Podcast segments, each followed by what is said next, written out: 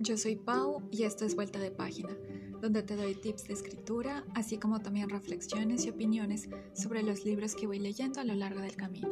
Comencemos. El tema de hoy es ¿qué hacer cuando no llegan las musas?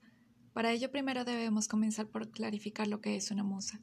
En la antigua Grecia existían distintas figuras representadas a través de mujeres, quienes inspiraban a los pintores, escritores y demás para crear sus obras artísticas. Hoy en día hay gente que aún espera a que llegue su musa para iniciar a escribir, y para quienes no creen en las musas, esperan a que llegue lo que hoy en día llaman inspiración. Entonces, ¿qué hacer cuando no nos sentimos inspirados? Cuando esperamos que alguien llegue a nuestro lado y nos susurre al oído las palabras correctas que nosotros plasmaremos en el papel o la pantalla.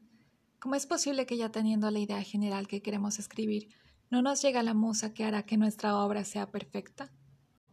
Pues la verdad es que a veces a las musas hay que forzarlas para que lleguen a nuestro lado.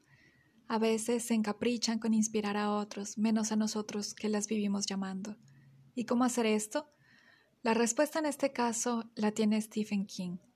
En su autobiografía titulada Cuando escribo, él menciona que hay días en los que no sabe por dónde comenzar y si a él le ha pasado eso, ya podemos sentirnos tranquilos que a nosotros también nos pase. Entonces, ¿qué hace él? Pues inicia escribiendo una palabra. Eso es todo lo que se necesita, porque al escribir una palabra, otra vendrá detrás de ella, y después de ella una más, y así sucesivamente, hasta que habrá muchas más. Quizá no todas las palabras que escriba sean las mejores, pero para eso existe la reescritura y la edición, todo lo que yo escribo lo reescribo y edito, al igual que todos los escritores que existen. Es común y normal hacerlo. Yo también he tenido épocas en las que no sé qué escribir. Me siento bloqueada o no me surgen las palabras adecuadas. A veces incluso escribo un capítulo entero, pero no me gusta, así que lo borro por completo.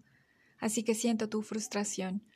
Sé lo que es estar así, pero cada vez que te sientas a escribir, la musa de una manera u otra llegará a tu lado y te acompañará, algunas veces durante más tiempo que otras, pero lo haré. Y poco a poco las palabras irán saliendo de tu mente y se plasmarán en el papel u ordenador, con más facilidad que la anterior.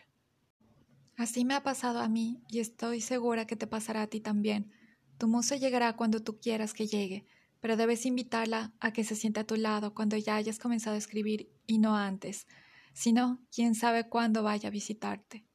Y no lo olvides, expresa libremente lo que piensas y sientes, porque escritores somos todos, y escritor eres tú.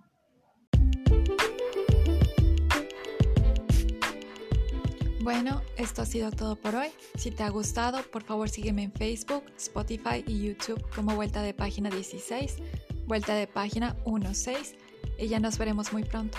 Hasta la próxima.